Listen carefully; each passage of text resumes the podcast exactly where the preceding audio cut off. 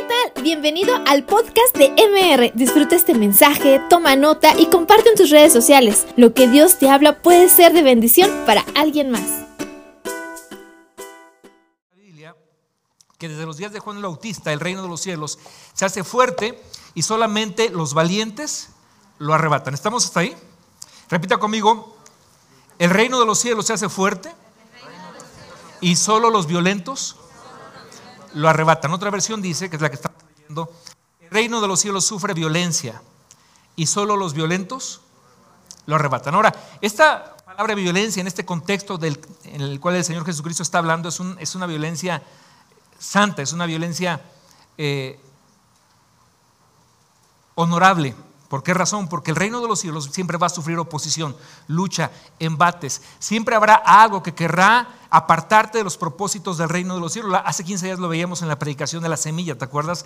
Cómo el enemigo trata de robar la semilla, cómo el enemigo trata de ahogar la semilla, volverla infructuosa. Siempre habrá una lucha para que el reino de Dios no se establezca en tu vida, en tu familia, en tu ciudad y en tu nación, en tu corazón y en tus pensamientos. El reino de los cielos, sufre violencia.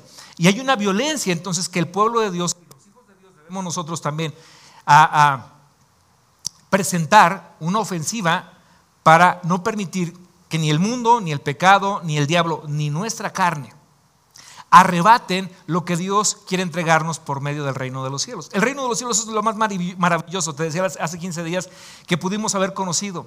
Es la grandeza de la riqueza y los tesoros y la gracia abundante de Dios que le entrega al ser humano. Y cuando te la entrega, cuando tú la puedes admirar y apreciar, no querrás cambiarla por nada. Sin embargo, eso no significa que no vaya a haber violencia contra el establecimiento del reino de Dios sobre tu vida. Ahora, quiero explicar lo siguiente. El reino de los cielos, donde Jesucristo es el rey, en donde es un reino de justicia, de gozo y de paz, es un reino que nos ha sido ya dado, ya nos lo entregaron. El reino de Dios es preexistente antes de que nosotros existiéramos, es actual, es presente porque el reino de los cielos ya está aquí, dijo el Señor Jesucristo, pero también es un reino que nos va a acompañar en el futuro por el cual tenemos nosotros que pelear. Ahora, en el contexto práctico de nuestra vida, ¿cómo es esto? Quiero que hoy la palabra de Dios hable a nuestro corazón y nos exponga de forma muy clara lo que tiene que ver con esta instrucción y con esta enseñanza. Así es que pónganme mucha atención en los siguientes 30 minutos porque Dios va a hablar a tu vida de una forma increíble, clara, puntual, personal y precisa. Dios te va a hablar a ti. ¿Cuántos dicen amén? ¿Ok? Dios nos va a hablar. Hay una persona en la Biblia que tuvo que abandonar su zona de confort y de comodidad para poder penetrar en la tierra de la fe. Hay una tierra de seguridad y de regularidad en la cual la gente nos acomodamos a vivir. Esto es, es común, el ser humano tiene esta característica, acomodarnos a vivir en una zona que no nos brinde riesgos, que no nos presente ningún tipo de sobresaltos. Esto es la zona de la seguridad, es la zona de la comodidad, es la zona del confort. Pero Dios siempre querrá llevarte más allá de esa zona a encontrar las promesas del reino de los cielos. Cuando tú dejas la primera zona, obviamente entonces entras a una zona de fe. Y la zona de fe está caracterizada porque es una zona de riesgos. De hecho, la fe no es fe hasta que no dependes absolutamente de ella, de la fe en Jesucristo.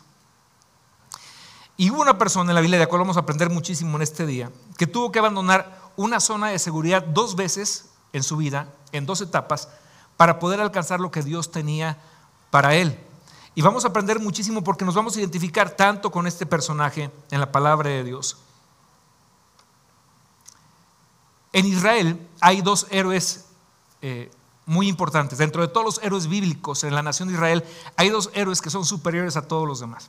Uno es el rey David, nos queda claro, ese hombre conforme al corazón de Dios que venció a Goliat y que trajo un reino duradero a, a Israel. Y bueno, es el salmista por excelencia de la Biblia. Él es un gran héroe, pero uno a la par, que tal vez incluso esté un poquito más arriba que David dentro de los héroes de Israel, es otro personaje que se llama Moisés.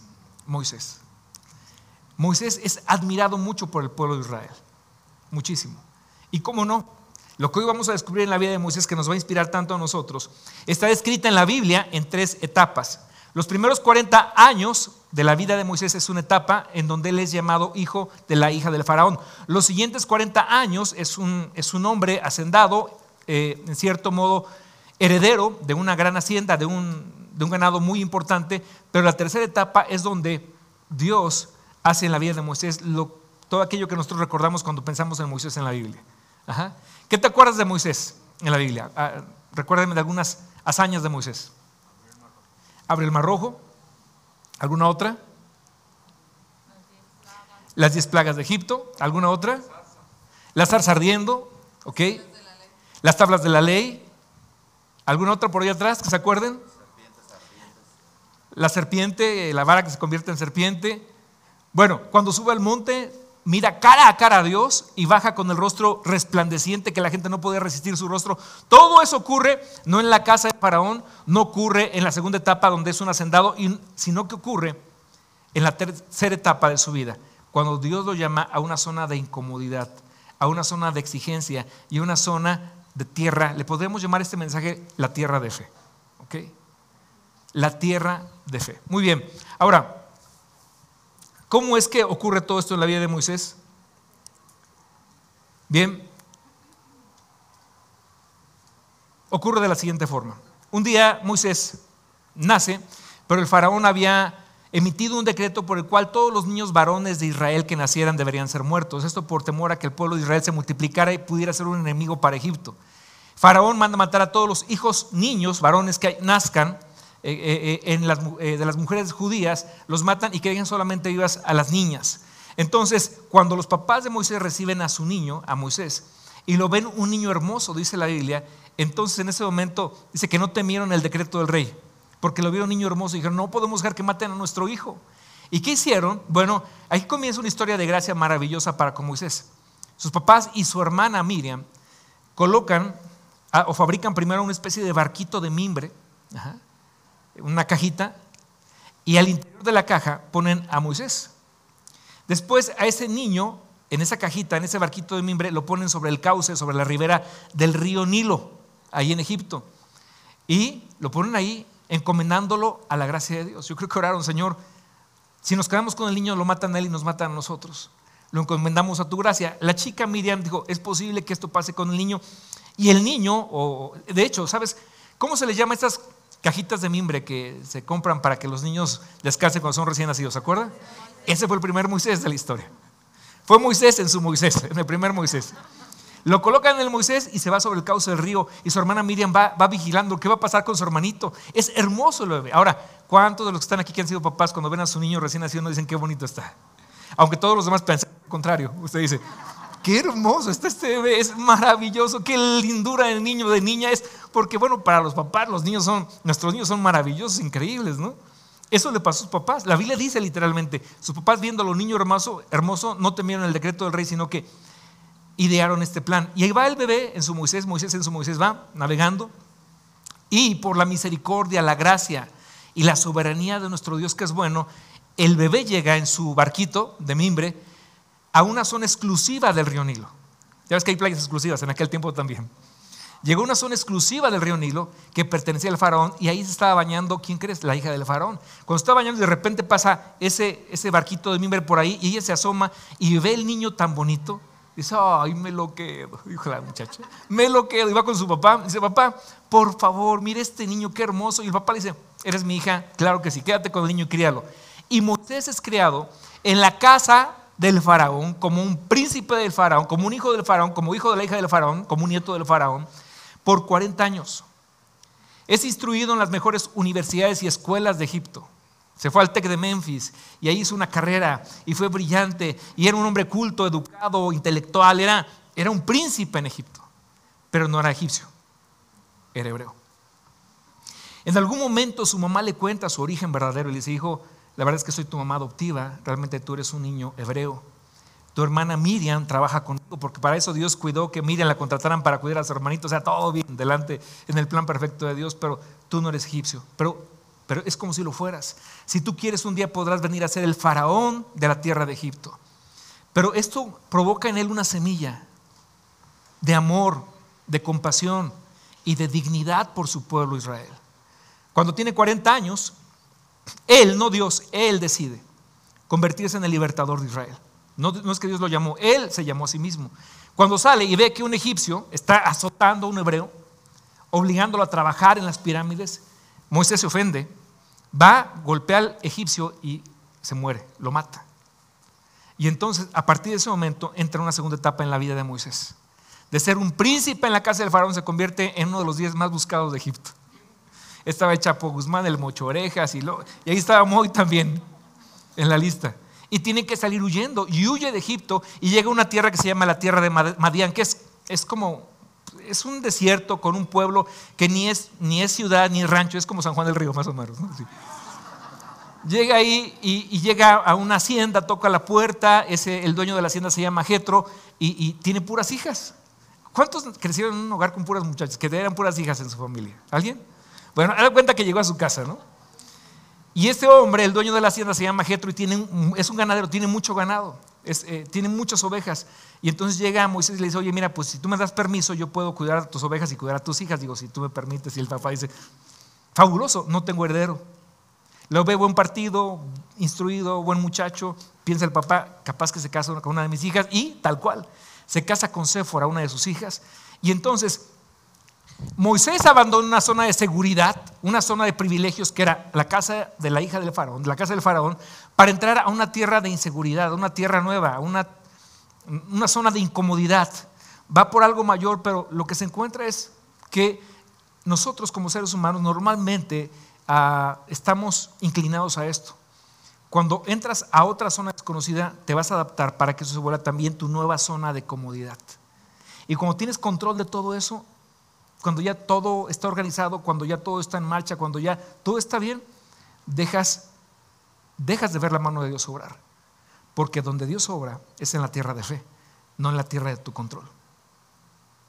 Cuando todo está organizado por ti, cuando has cuidado los mínimos detalles, cuando todo va a resultar porque el plan dice es A, B, C y esto va a dar resultado, y eso ocurre, eso pasa con Moisés. Ahora, pues ya no está en la tierra del faraón, ya no está en la tierra de Egipto, pero ahora está en la tierra de Madián, una tierra de desierto, sin embargo se acomoda ahí Ahora es el yerno del hacendado, posible futuro heredero, más bien el heredero de todo lo que hay ahí. Tiene que cuidar a sus cuñadas, cuidar a su esposa. Todo está bien. De repente cuidar ovejas no es algo que conociera, pero lo aprende rápido. Y pasa 40 años, 40 años en Madian. 40 años. Lo voy a decir más adelante, pero lo digo desde ahorita. Israel, perdón, Egipto representaba la tierra de la insuficiencia, eran esclavos.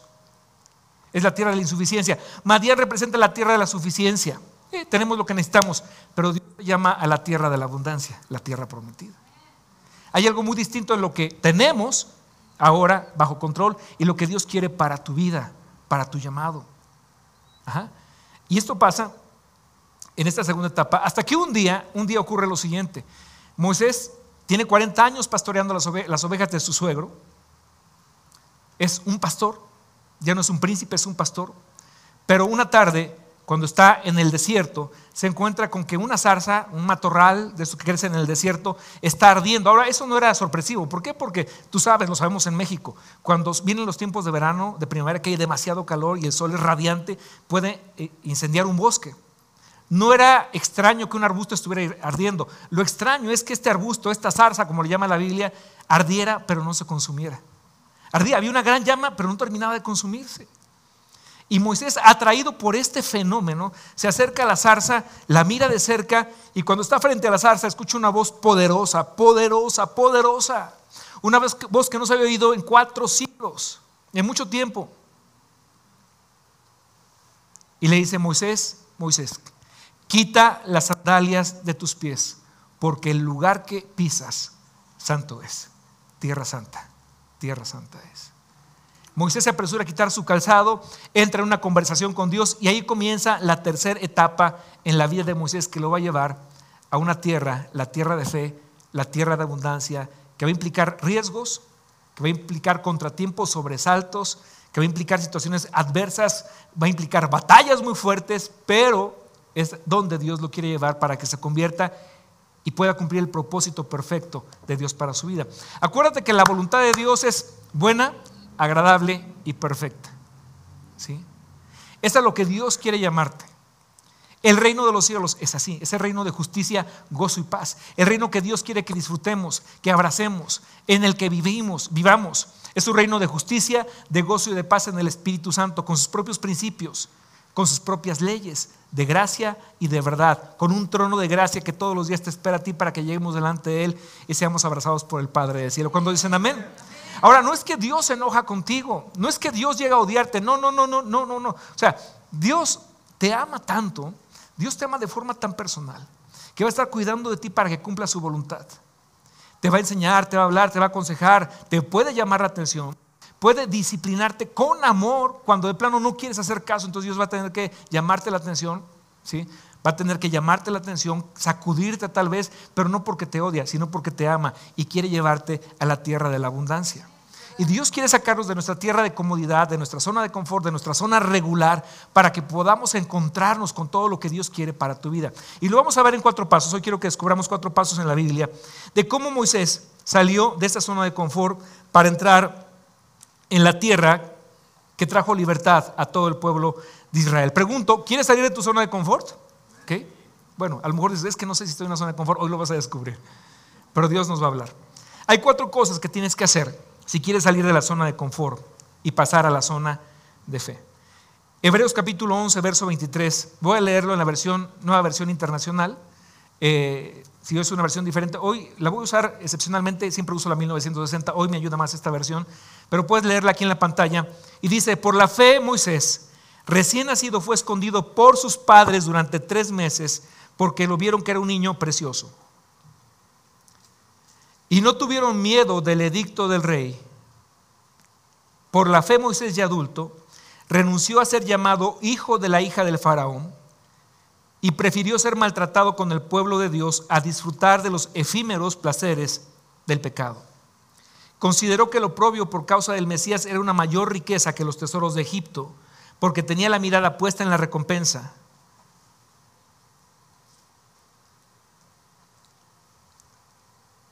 Por la fe salió de Egipto sin tenerle miedo a la ira del rey, pues se mantuvo firme como si estuviera viendo al invisible. Me encantan estos cuatro versículos porque nos enseñan cómo salir de una zona de confort a la tierra de fe. Ahora, ¿cómo es una zona de confort? Y esto aplícalo para cualquier área de tu vida, para tu negocio, para tu vida matrimonial, para tu vida eh, como padre, como madre, para tu vida como estudiante. ¿Cómo es una zona de confort? Bueno, se caracteriza por lo establecido, por lo que es históricamente correcto, políticamente correcto, lo que no nos mete en problemas, la zona de seguridad no nos exige mucho a nadie, simplemente sigue las reglas y haz lo que siempre has hecho y con el paso del tiempo te va a frustrar, te va a deteriorar en tus dones y talentos, los va a mermar, vas a perder creatividad y vas a perder la visión. Esto implica la zona de seguridad, la zona de regularidad. Ahora, ¿cuál es la tierra de fe o la zona de fe? Es caracterizada por el riesgo, por la innovación, por la creatividad, rompe moldes, estereotipos, lo que rompe con lo establecido y siempre es amenazada por lo desconocido y siempre exige lo mejor de ti, te desafía constantemente y hace que sigas creciendo y desarrollando las habilidades, talentos y dones que Dios te ha dado. Pero es en la tierra de fe, con todos sus riesgos donde Dios obra. Porque cuando estás en una tierra de control, de tu control, dice, pues ¿para qué te ayudo? Todo está bien. Síguele así, si tú quieres. Pero lo que yo te estoy llamando, a la tierra que te estoy llamando es donde solamente yo puedo obrar y vas a depender absolutamente de mí. Las grandes historias de esta vida se escriben sobre los riesgos que tú asumes, no sobre seguridades ni prácticas. ¿Quieres ver resultados diferentes en tu vida? Haz las cosas de forma diferente. Si alguien no se arriesga a hacer algo de forma diferente, va a vivir todo el tiempo en la tierra de Madián, en la tierra segura, en la casa del faraón. Ahora, yo quiero animarles hoy a que entremos en tierra de fe, en zona de fe. ¿Por qué? Bueno, ¿cómo primeramente? ¿Cómo abandonamos la tierra de la seguridad, de la comodidad o de la mediocridad para entrar a la tierra de fe, a zona de fe? En primer lugar, los que anotan apuntan esto. En primer lugar, debes vencer las experiencias del pasado. Hebreos 11:23 leemos, por la fe Moisés, recién nacido, fue escondido por sus padres durante tres meses porque vieron que era un niño precioso y no tuvieron miedo del edicto del rey. Debes vencer las experiencias del pasado. Faraón estaba loco, manda a matar a todos los niños, como ya se los platiqué. La hija del faraón lo recibe, lo adopta. Pero ahora, ¿Moisés tuvo opinión en eso? Le preguntaron a Moisés, oye, ¿quieres irte a la casa del faraón a vivir? No. Es más, si hubiera sido un niño y tiene la capacidad de responder esa pregunta, si ya tiene tres años, le dice, hijo, te quieres vivir con el faraón, mira, va a haber muchos lujos, va a haber muchos juguetes, vas a crecer en un palacio, o te quieres quedar con nosotros tus papás. ¿Qué hubiera dicho un niño? Se queda con sus papás. ¿Sí? A mejor un rato juega con los juguetes, pero después va a decir, mamá, mamá, y nos va a dejar dormir. El faraón va a tener que ir a la casa de la mamá. Oye, aquí traigo tu escuincle, ¿no? Que no se quiere dormir. Un niño, pero no le preguntaron a Moisés. Nunca le preguntaron a Moisés. Esto nos pasa con cosas del pasado en las cuales nosotros no tuvimos ningún tipo de implicación ni de control. ¿Cómo te llamas? Jonathan. ¿Por qué te llamas Jonathan? Así te pusieron tus papás. A nadie de nosotros nos preguntaron, ¿te quieres llamar Crispín? No, pues así creciste con el nombre. A nadie nos preguntaron. No tuviste control sobre qué hogar, en qué hogar ibas a nacer, en qué país ibas a nacer, en qué colonia ibas a, a crecer, a vivir, a qué escuela primaria te iban a inscribir. No tuviste control de eso, simplemente pasó. Pero hay muchos, sobre todo adolescentes y jóvenes, que se la pasan el tiempo peleando, ¿verdad? Quejándose por su color de ojos, su tipo de piel, su color de cabello, su... y no nos dan gusto. Lo decía creo que la semana pasada. Dios no nos da gusto a la gente. El chaparro quiere estar alto, el alto quiere estar chaparro, el gordo flaco, el flaco gordo, los solteros quieren estar casados, los casados quieren que ya venga Cristo por su iglesia. O sea, no nos da gusto Dios, pero si tú quieres realmente, tú quieres entrar en una zona de fe, es que tienes que dejarte de quejar y vencer las experiencias del pasado, lidiar con tu pasado, lo que no estuvo bajo tu responsabilidad. Todos pasamos por una etapa de nuestra vida así y nos quejamos. Todos pasamos por momentos así en nuestra vida, pero Dios te dice, tienes que vencer todo eso.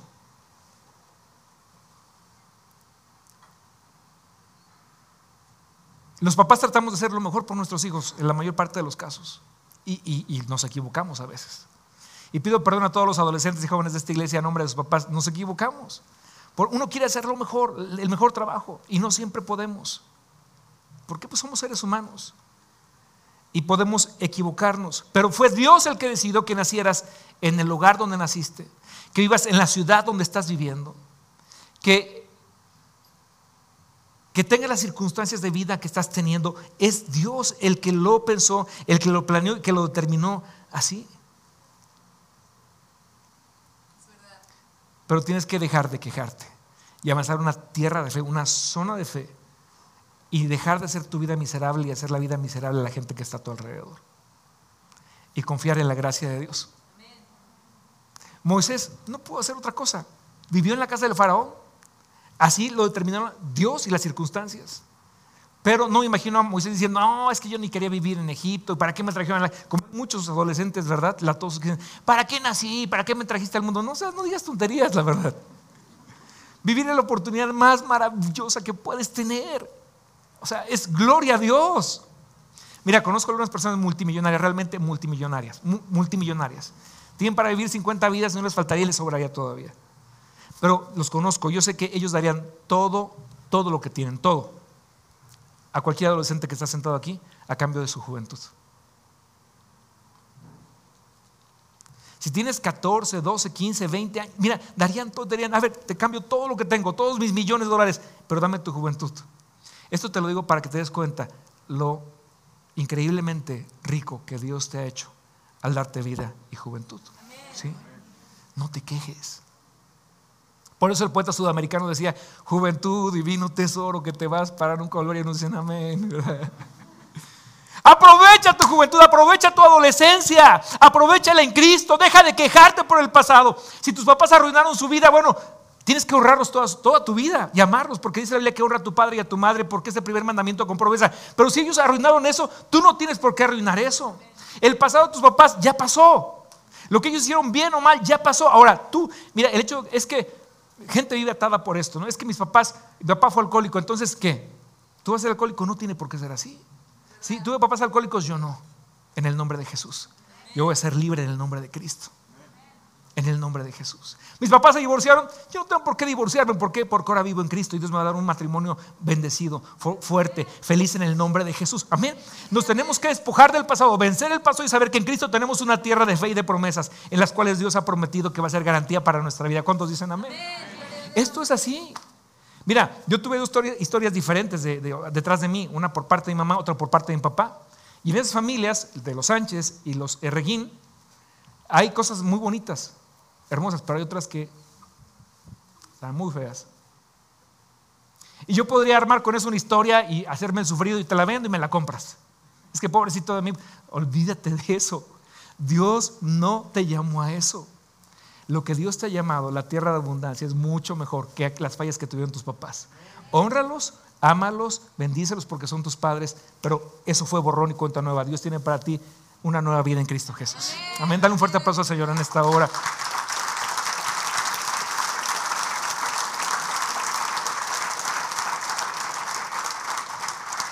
Hay cosas que no puedes cambiar. tu color de piel, Michael Jackson lo intentó y le fue como en feria. Tu tipo de cabello, de repente te lacias, pero después vuelve otra vez a estar así todo encrespado. Estás ahí, está ahí, disfruta lo que Dios te dio. Mira, te voy a decir una cosa. Los que ya andan por los 50 años, no levanten su mano, aquí se les nota. Pero de repente ven una foto cuando tenían 15, 17. Y cuando tenían 17 decían, no, me gusto. ¿Por qué no? Yo quería haber nacido en Francia, alguien dirá, ¿no? Con ojos azules. Y ahora que tienes 50 años, ves tu foto de 17 años y dices, ay, qué bonita está, ¿verdad? Qué guapo está. ¿Por qué no aproveché? Dios te dio vida, Dios te dio juventud, dale gloria a Dios. Levante cada mañana y dile, Señor, de tu mano, ¿a dónde quieres que vayamos en el nombre de Jesús? Aprovecha lo que Dios te ha dado, porque Dios va contigo, Él está contigo. Y Dios te va a llevar a tierra de incomodidad. Está bien, vas a ver cuáles son las ventajas de la tierra de incomodidad en un rato más. Ahora, tenemos que vencer esos temas del pasado, como primer paso para dejar la tierra de confort y de comodidad. Segundo paso, debes vencer las comodidades del presente. Hebreos 11:24 dice ahí, por la fe Moisés ya adulto, renunció a ser llamado hijo de la hija de del faraón. Es decir, en el primer versículo que leímos, ahí Moisés no pudo ni opinar, no tenía esa capacidad de opinar. Pero aquí cuando ya tienes control en tu vida, entonces tomas decisiones. Vengo de una familia de alcohólicos, de una familia pobre, de una familia de gente adúltera. Bueno, esa fue una realidad. Yo no voy a pasar por ahí, porque ahora yo voy a tomar decisiones. ¿Por qué? Yo renuncio a todo eso en el nombre de Jesucristo. Yo no voy a pasar por ahí. Si hubo una historia trágica en el pasado con mi familia, eso quedó en el pasado. En Cristo tengo una realidad presente, el reino de los cielos, que es maravilloso y abundante. Yo voy a tomar decisiones. Aquí viene una palabra muy interesante. Por la fe, Moisés ya adulto, ¿cuál es la segunda palabra maravillosa? Renunció. Él tomó decisiones, ya tomó, ahí sí podía tomar decisiones. Él renunció a ser llamado hijo de la hija del faraón. La siguiente, esa palabra hermosa es renunció. Captamos, llega un momento en que Dios te da la posibilidad de tomar decisiones. Es muy triste, te voy a decir una cosa, a veces es muy triste cuando llegas una persona a estar absolutamente satisfecha con la vida que tiene. No hay nada más miserable que llegues a estar contento con la vida que tienes. Se llama quieta insatisfacción. Es decir, no estás realizado, ni te has lanzado algo que exija más de ti, pero estás en una zona de confort, de comodidad, y Dios te dice, sal de ahí. Porque siempre que llegamos a una nueva zona, nuestra tendencia es acomodarnos así. Llega un chico a una nueva secundaria y es una secundaria llena de violencia, algunos dicen, bueno, pues voy a tener que ser violento.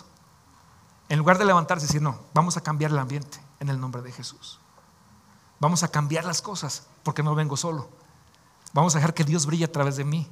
Hay tantos desafíos que el reino de los cielos te ofrece, como joven, como adolescente, como adulto. Ahora, las acciones son claves para todo esto. La historia en este caso de Moisés nos cuenta que cuando sale de Egipto pasa 40 años pastoreando ovejas. Está en una zona de confort. Cuando llega a Madián, bueno, pues no hay, mm, mm, no es, no es gran problema. Comienza a pastorear ovejas, es una nueva zona de confort. Y desgraciadamente muchos de nosotros a veces nos quedamos en la zona de confort. Estamos contentos con lo que tenemos, sin forjar una nueva vida acerca de lo que Dios está llamándote para ti, para tu familia. Ya sea en el palacio, en una casa cómoda o en medio del desierto. Y a menudo nos encontraremos en una clase de vida donde la pasamos bastante regular. Es la segunda etapa de Moisés. Bastante regular. ¿Cómo está tu matrimonio?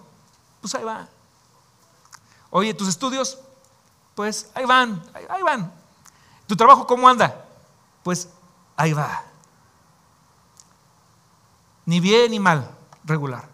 Son personas que no están absolutamente contentas con lo que tienen, pero no hacen nada para cambiarlo. Moisés deja su vida atrás en Egipto, hace una total transición, por lo menos eso pensó, y de repente se encuentra en un lugar bastante regular.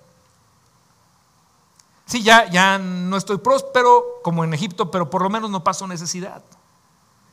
E inmediatamente nos adecuamos a lo que tenemos. Y pasan los ministerios incluso así las iglesias. Se abre un nuevo ministerio, Dios te pone a cargo de él, comienzas a hacerlo de tal modo que comienzas a organizar las cosas, tienes el control de todo y de repente eso se vuelve como, como una ah, ah, producción en serie. De repente todo está tan bajo tu control que Dios deja de operar. Te vuelvo a recordar, Dios opera y trabaja en la zona y en la tierra de fe. Cuando tú tienes todo bajo tu control, pues Dios dice, ok, síguele así. Pero siempre habrá algo a lo que Dios quiere llamarte en tu empresa, en tu matrimonio, en tu vida como padre, como madre de familia, en tu ministerio.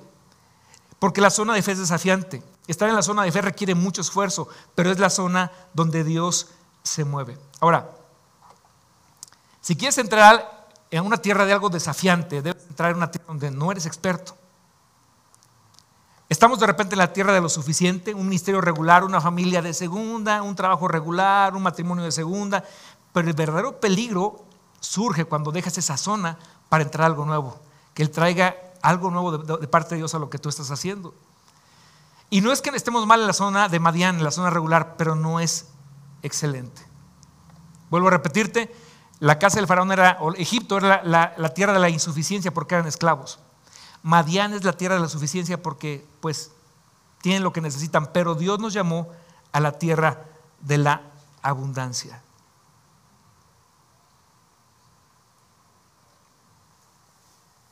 Y cuando dice Señor, pues entonces ayúdame a pasar, quiero decirte, vendrán desafíos, perderás amistades, habrá sobresaltos, ha habido gente en la iglesia a lo largo del tiempo, cuando la iglesia comenzó a crecer, que hubo gente que se conmigo y me dijo, pastor, pues mire, yo realmente quiero una iglesia más chiquita, más pequeñita, donde pues aquí ya somos muchos, entonces yo quiero algo más, más, más pequeño, ¿no? Para... Le dije, por favor, les presenté la puerta, seguimos siendo amigos, pero mira, si tú quieres una iglesia donde todo esté controlado, donde haya 50 personas, te conozcas con todos y, eh, prácticamente saludos a todos el domingo al terminar la reunión, y no quieres una iglesia donde lleguen más y más almas, que son el amor más grande que Dios tiene por el ser humano, el amor por las almas. Esta no es tu iglesia. Pero si tú amas las almas, y no importa que tengamos un cuarto culto y un quinto culto y, entrar a la fase de la construcción y ver todo ese desafío de fe en el nombre de Jesús y que más y más almas vengan, esta es tu iglesia. Esta siempre será tu iglesia. Dale un fuerte aplauso al Señor. Esta es el desafío y el llamado de Dios, el reto de Dios. Cuando ya todo el mundo sea cristiano, pues la iglesia dejará de crecer, pero mientras tanto nuestro reto es ganar más y más almas para Cristo, más y más almas para Cristo, más y más almas para Cristo, levantar nuevas congregaciones. Dios ha empezado a poner un fuego dentro de mí porque creo que Dios va a empezar a levantar, o Dios va a levantar, no digo que ahora ya, pero en el futuro, Dios va a estar levantando matrimonios. Yo veo tantos matrimonios jóvenes de la iglesia con un llamado pastoral tremendo. Y van a ir a tomar ciudades de la nación. Y a lo mejor ciudades de otras naciones para levantar casas de adoración y de alcance para las almas en el nombre de Jesús. Y Dios te va a bendecir tan poderosamente. Y van a ser, van a ser tierras de desafío, tierras de fe. Va a ser tierra de fe, pero vas a ver la gloria de Dios operando ahí. ¿Cuántos dicen amén? Eso es lo que Dios llama a su iglesia. Entonces, debemos vencer las experiencias del pasado. Debemos vencer la comodidad del presente, pero tercer paso, debes vencer las inseguridades del futuro. Hebreos 11, 25, 26 dice, prefirió ser maltratado con el pueblo de Dios a disfrutar de los efímeros placeres del pecado. Consideró que lo propio por causa del Mesías era una mayor riqueza que los tesoros de Egipto, porque tenía la mirada puesta en la recompensa.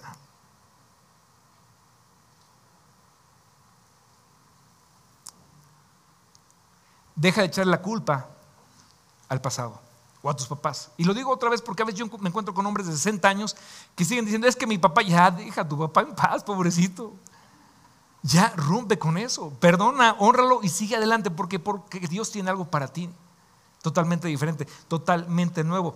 Tenemos que vencer las comodidades del presente y vencer las inseguridades del futuro. Cuando Dios llama a Moisés a través de la zarza ardiendo, esta zarza está ahí, él se le acerca y Dios le habla. Y quiero que observen el nivel de inseguridad que manifestó Moisés. Era un hombre muy inseguro. ¿Por qué razón? Porque él hizo una serie de preguntas que son, debemos considerarlas, son muy lógicas algunas de, ellos, de, ellas, pero hablan de su total inseguridad. Cuando Dios le dice, quiero que vayas a Egipto y liberas a mi pueblo, le vino un déjà vu. Ah, caray, eso ya lo intenté en el pasado y me fue mal. Viene, se confronta y, y hay mucha inseguridad en él, hay muchas preguntas. Dios le dice, quiero que liberes a mi pueblo, pero él tiene serias dudas. Sí, mismo, como muchos acá. Muchos pensaríamos, no, mejor, es que si Dios puede usar al pastor Adriano, al pastor Luis Antonio, a la pastora Ibedo, pero yo no. Cuando Dios te llama a ti, es porque ella se fijó en ti, con todas tus carencias, tus insuficiencias, tus incapacidades, pero ya Dios fijó sus hermosos ojos en ti. Y vamos a ver lo que pasa con Moisés. Moisés comienza a formularle una serie de preguntas a Dios, una serie de preguntas. En primer lugar le dice, primera pregunta, vamos a Éxodo, por favor, acompáñame a Éxodo capítulo 3. No lo voy a leer puntualmente porque no me alcanza el tiempo, pero lo puedes leer ahí en tu casa. Y la gente que nos está viendo en este momento por internet, qué gusto que está siguiendo esta transmisión. Les bendecimos ahí en su sala, ahí nos encuentran eh, bien dispuestos para escuchar la palabra de Dios. Dios les bendiga. Lo que sigue va a bendecirnos a los que están en casa o en cualquier lugar donde nos estén viendo y a nosotros los que estamos en este lugar. Pues las preguntas de Moisés nos van a confrontar a nosotros también. La primera pregunta que, Dios le que Moisés le, pide, le, hace a Dios cuando Dios le, le, presenta el desafío, el reto, el sacarlo de la zona de comodidad, de la zona de Madián para llevar una tierra de fe a la zona de fe, sacarlo de la zona de seguridad para llevarlo a la zona de confiar plenamente en Dios, Moisés viene con muchas, muchas preguntas. Moisés preguntaba mucho. Pero aquí empiezan sus preguntas. Verso 11, 3.11. Pero Moisés le dijo a Dios, ¿y quién soy yo para presentarme ante el faraón y sacar de Egipto a los israelitas?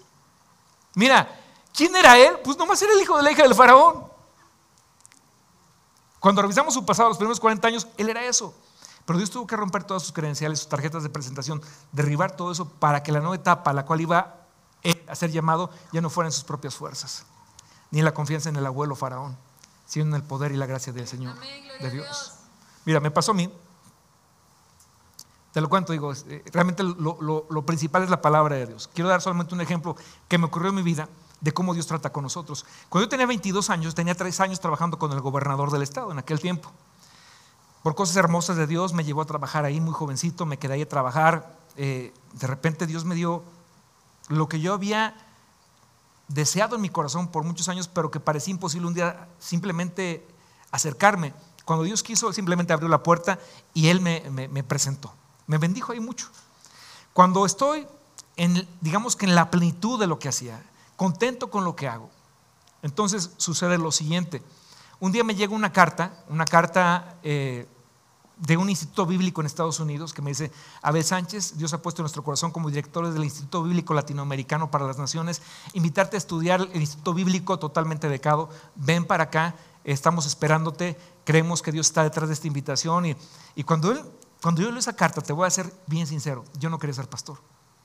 Y me están invitando a estudiar para prepararme para ser pastor. Digamos que no es indispensable, pero te ayuda. Y cuando recibo esa carta, aunque yo no quería ser pastor, yo sabía, yo sabía que Dios estaba en el asunto. Es que Dios te habla a tu corazón y te dice, yo quiero que hagas esto.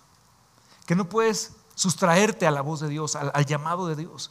Yo no quería ser pastor, sin embargo sabía que detrás de esa carta estaba la voluntad del Padre del Cielo para mí. Entonces yo sabía lo que tenía que hacer, acudir a esa invitación. Ahora, tengo esa carta aquí en mis manos. Al otro día, cuando me, cuando me llaman de la oficina de, de la Secretaría Privada del Gobernador, yo subo a su oficina y cuando estoy frente a ella me dice, Abel, felicidades. Esta mañana hablé con el gobernador, el señor gobernador me dijo que está muy satisfecho de tu trabajo, que realmente le gusta mucho lo que has hecho en estos tres años y quiere que renuncies hoy. Cuando tú escuchas esto, porque yo te lo digo, dirías, ah, se acomodó el plan de Dios, ¿no? Ya, o sea, Dios lo invita para allá y le cierra la puerta acá. Qué fácil fue, vamos para Estados Unidos. No, no, no, no, no, no.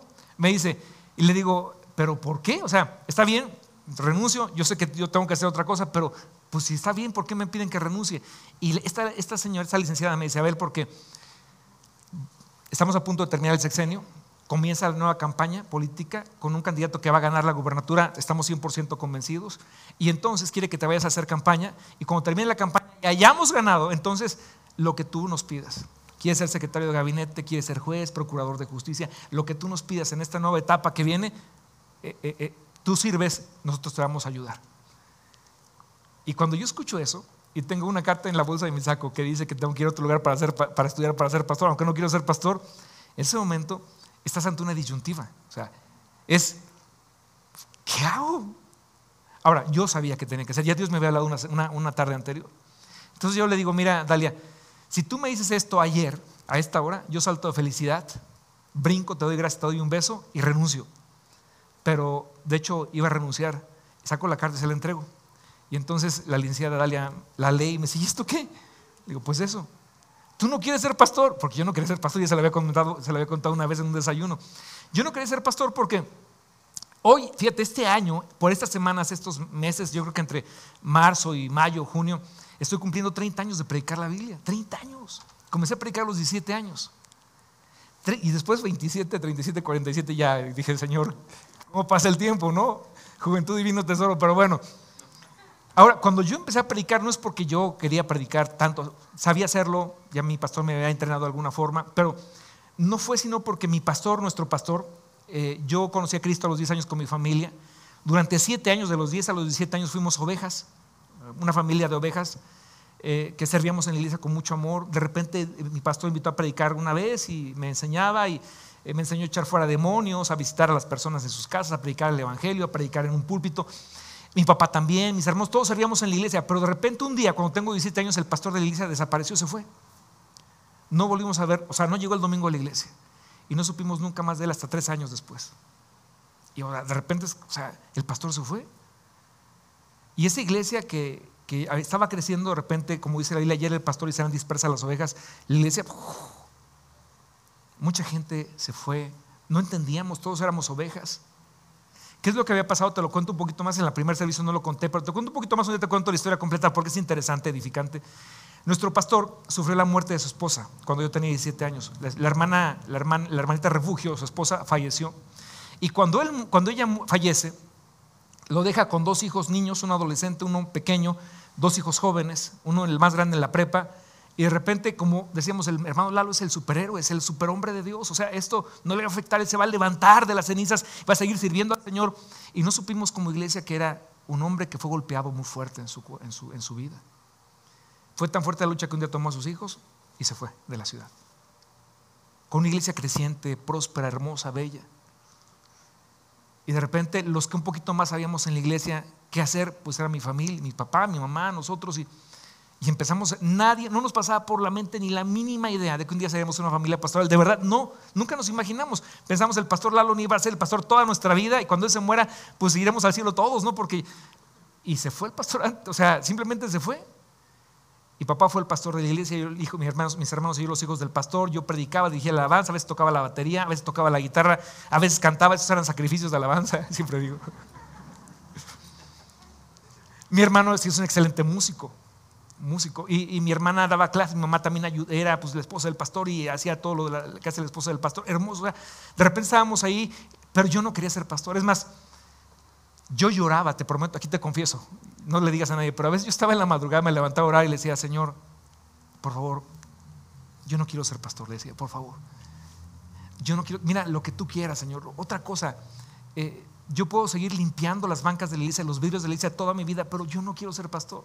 Si quieres, hasta músico puede ser, así que eran los músicos, ¿no? es, broma. No, yo quiero dar por ser un buen músico.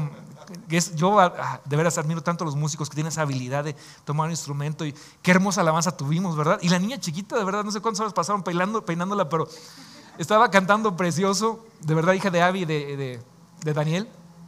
Increíble alabanza tuvimos hoy, ahí Dios los usó a muy a todos los muchachos, los músicos. Yo que hubiera dado por ser músico, pero no, o sea, yo le echaba ganas. O sea, hice un grupo de alabanza que se llama Yom Kippur Evangelístico, pero, pero no era mi llamado. Lo hacía, yo creo que Dios decía, ay, vamos a darle algo de gracia porque pues, quiere, ¿no? Pero, pero no quería ser pastor. Lloraba y le decía, Señor, por favor, lo que tú quieras, menos pastor, por favor. Porque eso sí, fuimos siete años ovejas y de los 17 a los 24 años fui hijo de pastor. Y pasamos carencias muy difíciles, muy, muy fuertes. Mi papá tuvo un accidente muy fuerte en ese tiempo. Eh, en aquella iglesia se decía que el diezmo era del Antiguo Testamento, por lo tanto no se diezmaba. Hay una iglesia con muchas carencias económicas.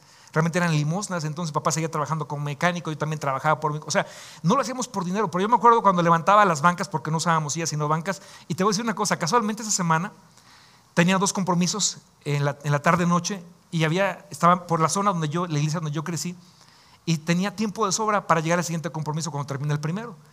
dije, si voy a la iglesia donde crecí, y fui. Hasta iba a tomar una foto, luego la tomo, pero una iglesia bonita, pequeñita, es como la cuarta parte de este lugar.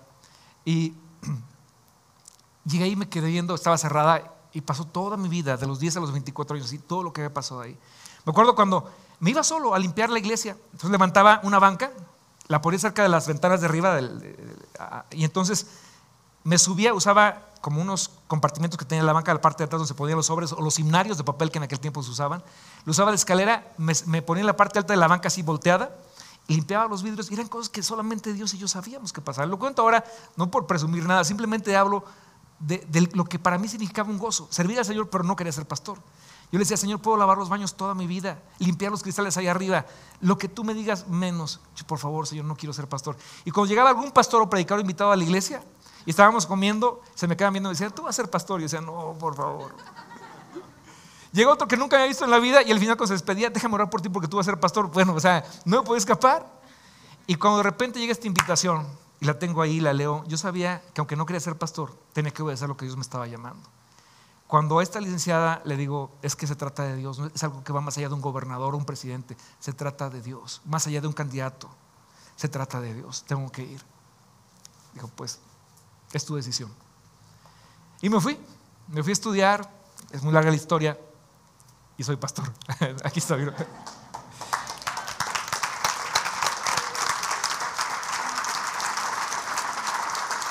Y honestamente, ni siquiera fui pastor porque un día dije, quiero ser pastor. Otra vez Dios acomodó las circunstancias para impulsarme. Cuando me di cuenta estaba pastoreando. Y de ahí para acá ha sido una historia de desafíos, de retos, de batallas, de victorias, de, riesgos, de muchos riesgos, de, luchas, de ataques, a través de victorias, pero siempre tomados de la mano de Dios. Y Dios nos ha rodeado de gente tan hermosa que ama al Señor y que le sirve con todo su corazón. Y es una iglesia en donde el pastor no es el más importante de todos, es el más responsable de todos, pero todos somos iguales delante de Dios. Pero Dios te, saca, de, zonas de confort. Yo me veía un día siendo gobernador de Querétaro, diputado federal o senador. Eso era lo que yo en mi carne pensaba que aspiraba o que aspiraría. Y Dios dijo, tengo un llamado, no porque lo otro sea malo, Dios levante muchos servidores públicos cristianos que aman al Señor con temor a Dios, pero no era mi llamado para mí. Aunque me gustaba, pero Dios decía, hay algo a lo que yo te estoy llamando, que esto que te estoy llamando es lo que yo quiero que tú hagas. Va a implicar una zona de riesgo, una zona de fe, una tierra de fe, pero a donde Dios te llama, lo que es su voluntad buena, agradable y perfecta es donde realmente vas a ser pleno. Y vas a sentirte realmente bendecido. Y aunque pases por momentos de tormentas y de luchas y de batallas, sabes que estás, en la perfecta voluntad de Dios. Y Dios te va a sostener y te va a abrazar y te va a cuidar y te va a ayudar y te va a bendecir, te va, te va a dar la victoria, según sea tu llamado. Ahora, Moisés comienza a hacer preguntas. La primera es, ¿quién soy para presentarme ante el faraón? Verso, ya lo leímos, verso 14, 11, perdón. Regresemos acá. ¿Quién era en Egipto Moisés? 3.11, ¿verdad? De, Éxodo. ¿Quién era? Era un muchacho ilustre, era un líder, era un príncipe. Sin embargo, Dios se encargó de romper sus credenciales, sus tarjetas de presentación, para que a lo que Dios le iba a llamar ahora no tuviera ninguna confianza en la carne, sino que fuera tomado de la mano de Dios. Cuando me voy al instituto bíblico, pues mira, de salir de la oficina del gobernador, con muchos privilegios, con mis manitas de burócrata, o sea, aunque le ayudaba en papá en el taller, hacía como cuatro años que no me presentaba en el taller porque estaba metido en gobierno. Yo llego allá y aunque me pagaron todos los estudios, y, pero había cosas personales que yo necesitaba, o sea, entonces busqué trabajo. No me dieron trabajo en ninguna oficina, en ninguna oficina la que fue a buscar. Dios no lo permitió. Y entonces cuando necesitaba, pues, satisfacer asuntos personales, ¿sí? de repente no encontré ninguna, ninguna oportunidad más que un muchachito un joven de Veracruz que venía de cortar caña en Veracruz y me dice, pues yo le digo a mi jefe que te dé trabajo. ¿Y de qué será? Dice, pues de jardinero. Ok, landkeeper, soy más padre decir inglés, ¿no? Pero, y, me voy de jardinero y cuando llego, ahí me acuerdo el primer día que me dice, bueno, este, llego con, eh, eh, con, mi jefe, eh, de repente llegamos a un fraccionamiento nuevo, cientos de casas y de repente me dice, bueno, toca poner esta, esta, este pasto. Vi la casa y dije, está bien. No, hombre, pues no estaba acostumbrado. Son cuadros. ¿Quién ha trabajado de allá? Tú trabajaste, sabes de qué te hablo, ¿verdad? Entonces, eran son los cuadros de pasto. Tienes que bajarlos, acomodar uno por uno. Son jardines gigantescos. Gigantescos. No, pues para mí que no estaba acostumbrado a eso. Lo acomodé como a las 11 de la mañana terminé, ya con el calor así inclemente de Georgia que estaba ahí. Dije, ay, gracias a Dios terminé. Puse el último cuadro y voy bien contento con el jefe. Le digo, ya jefe, ya terminé. Sé que terminaste. Pues ya lo que me dijiste, no has terminado. Dice, es toda la cuadra. Eran como 10 casas. Oh, Dios mío. Me dio temperatura ese día, no estaba acostumbrado. Pero ¿sabes cómo Dios, qué hizo Dios quebrar mi orgullo, mi arrogancia, mis, mis credenciales personales, hacerle añicos? ¿Por qué no quería un orgulloso sirviendo en su reino? Esos chicos de, Guerrero, de Veracruz, que fueron mis, mejores amigos allá, que fueron mis mejores amigos allá, eh, ellos me daban, la primera semana que no tenía dinero, ellos me compraron el lunch. Llegan con Gatorade de dos litros que te los terminabas en dos minutos porque es tanta la sed que tienes, de tanto que sudas. Y las hamburguesas que te llevan y comías, y ay, dice, gracias Dios. Y se convirtieron en mis hermanos todo ese tiempo. Y me acuerdo que llegué a mi cuarto, pues no sabía que iba para eso. Pero Dios sabe cómo trabajar contigo. La zona de la incomodidad, la zona de fe. Fue un tiempo glorioso, de verdad maravilloso. No solamente me pidieron que estudiara el Instituto Bíblico, sino aparte un seminario que se llama Formato Ministerio, que ya solamente era para pastores. Y ahí estuve. Dios estaba preparándome, pero cuando regreso, papá tiene un accidente, no hay quien sea a cargo del... Bueno, pasan muchas cosas, pero al final Dios me llama al pastorado y en el 98 inicia Ministerios de Reconciliación. 1998. Fue como Dios inició toda esta obra. Dios empujándote. Pero Moisés tiene serias preguntas. Señor, ¿quién soy yo? A veces cuando uno piensa en el llamado a Dios que tiene para tu vida, tú piensas, pero es que lo podría hacer mejor el pastor Adrián, ya te dijo hace rato, el pastor Luis Antonio, fulano, fulana. Ellos tienen mejores dones, o el hermanito que él habla mejor que yo. Cuando Dios miró, te miró a ti, te miró a ti. Él no se equivoca. Primera pregunta, ¿quién soy yo? ¿Quién soy yo? Soy solamente un pastor de ovejas que ni son mías, son de mi suegro. Segunda pregunta, lo puedes leer en tu casa con calma. ¿Qué les respondo si me preguntan? Acá era Juan Camaney en Egipto.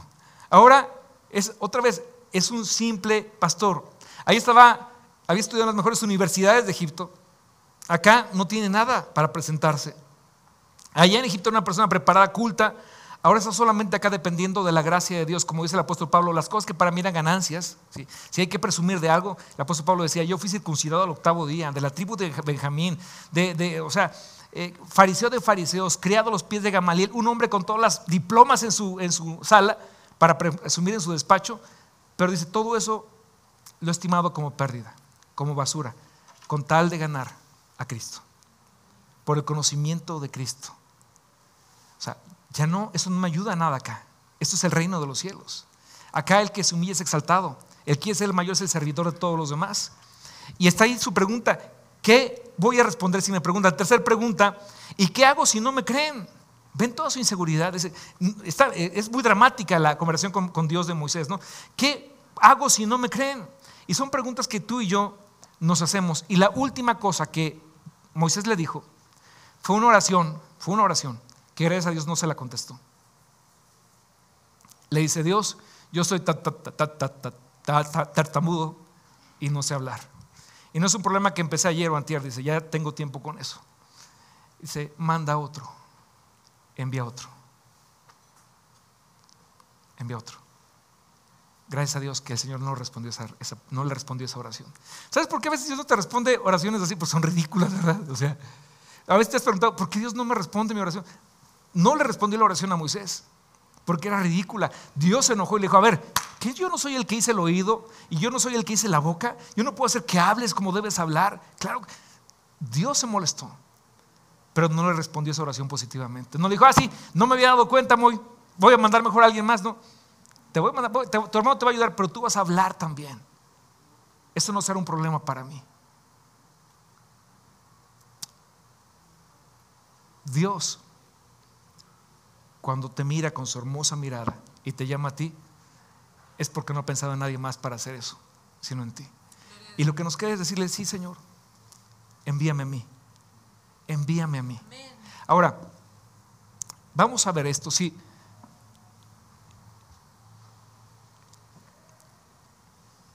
Dios te quita toda tu prepotencia, todas tus capacidades, en que has estado confiado, y finalmente lo único que tienes como recurso es a Él. En Egipto él tenía pues el apoyo del abuelito, el faraón, tenía su grado universitario, pero ahora tiene que empezar a dar pasos de fe, tomado de la mano de Dios. Cuarto paso que tienes que hacer o dar para salir de la zona de comodidad y de confort es determinar quién va a mandar en tu vida, quién manda en tu vida. Determinar quién manda en tu vida. Hebreos 11:27 dice, por la fe salió de Egipto sin tenerle miedo a la ira del rey, pues se mantuvo firme como si estuviera viendo al invisible. Hagamos un break. Sin temer la ira del rey, ¿qué sería muy enojón del faraón?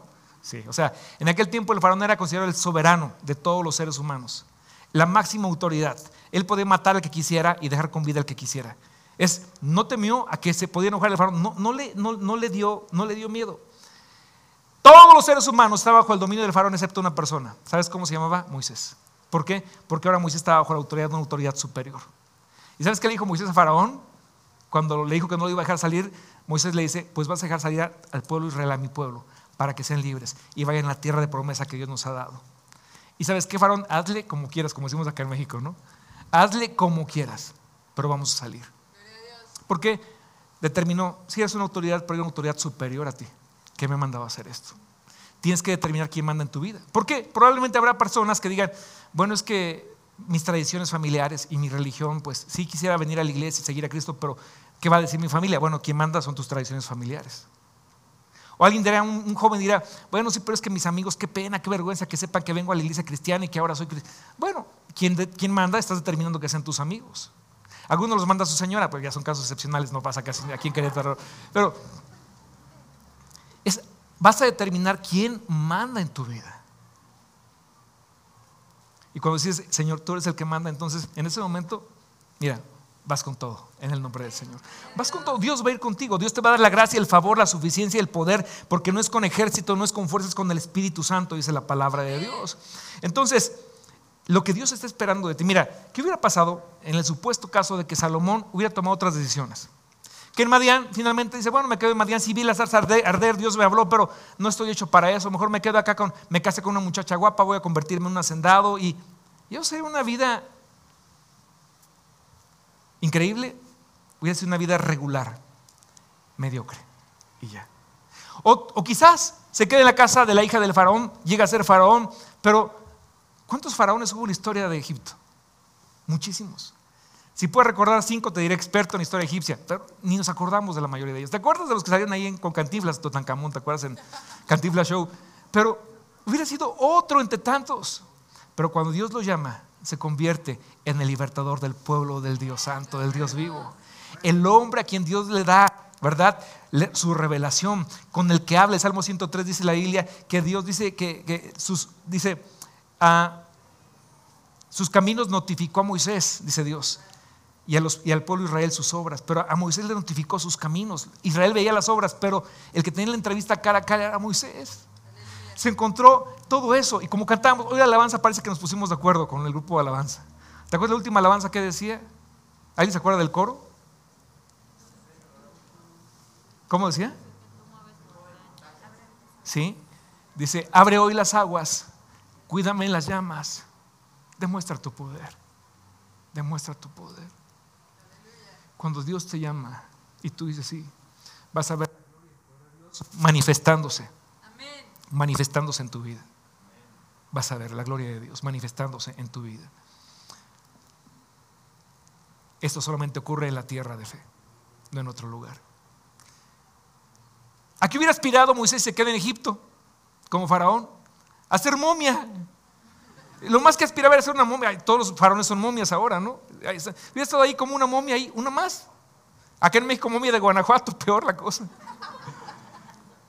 Eso es su máxima gloria, gloria de los hombres, que fenece, que perece, que les cubre las arenas del desierto.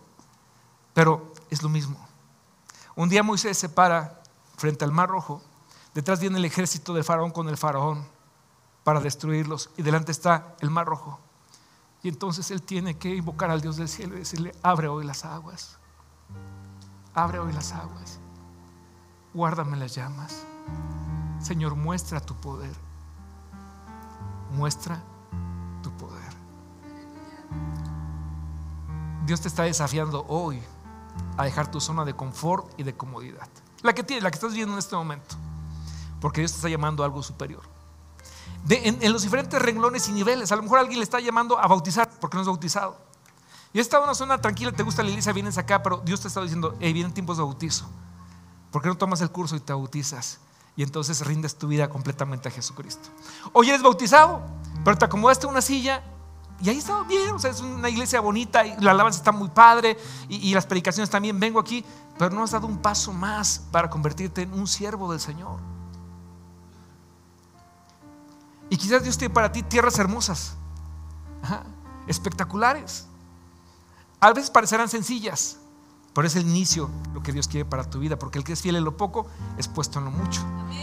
Y Dios te empieza a encender en tu corazón un deseo por servir. Dice, Señor, déjame los baños. Yo voy a lavar los baños. Déjame honrarte y glorificarte. O cuidar los coches de los hermanos mientras están en la reunión. Déjame un domingo al mes estar ahí. O dar la bienvenida. O llévame a orar por, los enfermos. Eh, para llevarles algo de, cenar eh, los fines de semana. Y orar por ellos y presentarles el Evangelio de Jesucristo. O Señor, si tú quieres llevar lo que tú quieras, Señor. Pero abre las aguas delante de mí. No me importa lo que tenga que dejar. No me importa lo que tenga que negarme a mí mismo. Porque lo que tú me llamas es más glorioso. La iglesia dice que todo lo hizo hermoso en su tiempo. Todo. Hoy es el tiempo del desafío. Vendrán desafíos em, hermosos. Vamos a entrar en una etapa de construcción. Yo espero que no en mucho tiempo. Y, traemos una etapa de desafíos. Como ya pasamos la, etapa del terreno, ahora ya tenemos nuestro terreno. Ahora hay que construir y Dios se va a glorificar. Y Dios va a hacer cosas maravillosas. O cuando tuvimos el mega autoculto, ¿te acuerdas? Que un día antes nos clausuró la autoridad municipal, dice, ya no pueden hacer nada y estamos allá el otro día, cientos de autos llegando y yo estoy delante del Señor, así con los demás, con los otros pastores de la iglesia, los pastores que nos acompañaban, Adrián, Luis Antonio, el pastor Juan Méndez, mi hermano Rodrigo, estábamos ahí, ¿qué hacemos? ¿Qué hacemos? ¿No crees que nos temblaban las patitas, verdad? Porque, ¿qué hacemos? Y de dije, Señor, por favor, dame una señal. Y tú quieres que entremos, vamos a entrar. Y de repente llega Iris, una de las enfermeras de la iglesia, y dice, pastor, si van a entrar, déjalos entrar ahora porque ya los coches llegaron hasta el libramiento surponiente y hay un riesgo de accidente real porque bajan con mucha velocidad. Y dije, es lo que necesitaba. Es por causas de, evitar un accidente. Pásenle y entramos y la gloria de Dios llenó ese lugar. ¿Cuándo se acuerdan? Amén, para gloria de Dios. Dale un fuerte aplauso al Señor.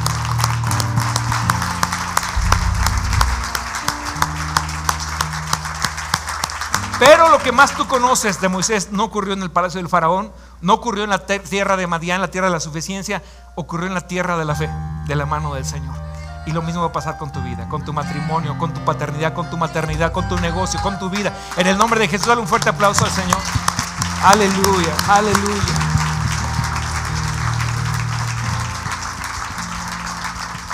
Y cuando Dios envía tal vez a algunos de ustedes, matrimonios, los envía a levantar una iglesia, Guadalajara, en Aguascalientes, en Monterrey, en Tlaxcala, en Chiapas, en Oaxaca, en Nayarit, en Sonora, a los lugares que a lo mejor nunca te imaginaste, tal vez otras naciones. tengas que llegar a una, tengas que llegar a tierra de fe, donde lo único que tendrás de tu lado será la gloria de Dios, será suficiente para ti. Será suficiente para ti. Y los que no podrán ir para allá, pero sus oraciones y su fe estará presente con ellos y sus recursos estarán presentes allá, Dios se va a glorificar porque somos un cuerpo.